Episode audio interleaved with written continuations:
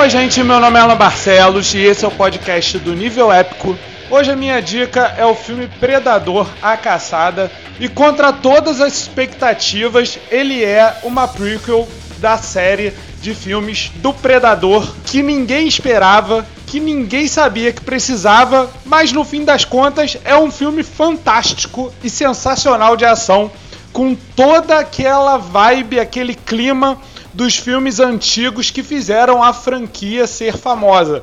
Na verdade, ele conta a história de uma guerreira comanche chamada Naru, que é muito bem interpretada pela atriz Amber Mid Thunder, e ela precisa passar por um ritual da tribo dela, no qual ela precisa enfrentar uma grande fera. O negócio é que, no fim das contas, ela acaba tendo que enfrentar o grande predador, o alienígena caçador dos filmes, que já é bastante conhecido e por isso mesmo o filme é mais econômico no mistério. Todo aquele mistério do primeiro filme, quando ainda não conhecíamos a ameaça principal,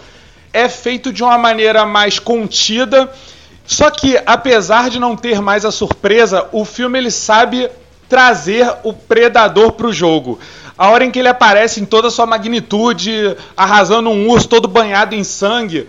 cria uma atmosfera ao redor da criatura que faz a gente se lembrar do que fez os filmes do Predador serem tão legais. E a verdade é que o personagem, esse alienígena caçador, ele sempre foi muito marcado pelo filme do Arnold Schwarzenegger. E esse filme Predador a Caçada, ele lembra muito o filme do Arnold Schwarzenegger, só que com uma nova roupagem, de uma maneira diferente, trabalhando bem as questões de gênero, porque o próprio Predador às vezes ignora a Naru por considerar ela uma ameaça menor por ela ser mulher, e isso é uma coisa que eles conseguem trabalhar de uma forma bastante orgânica na história, e isso vai criando uma certa empatia por ela, porque a personagem vai crescendo aos poucos no filme até culminar no ato final, que é espetacular, que é realmente o que faz esse filme valer a pena, porque ela é uma personagem feroz e habilidosa, o cenário é muito bem feito,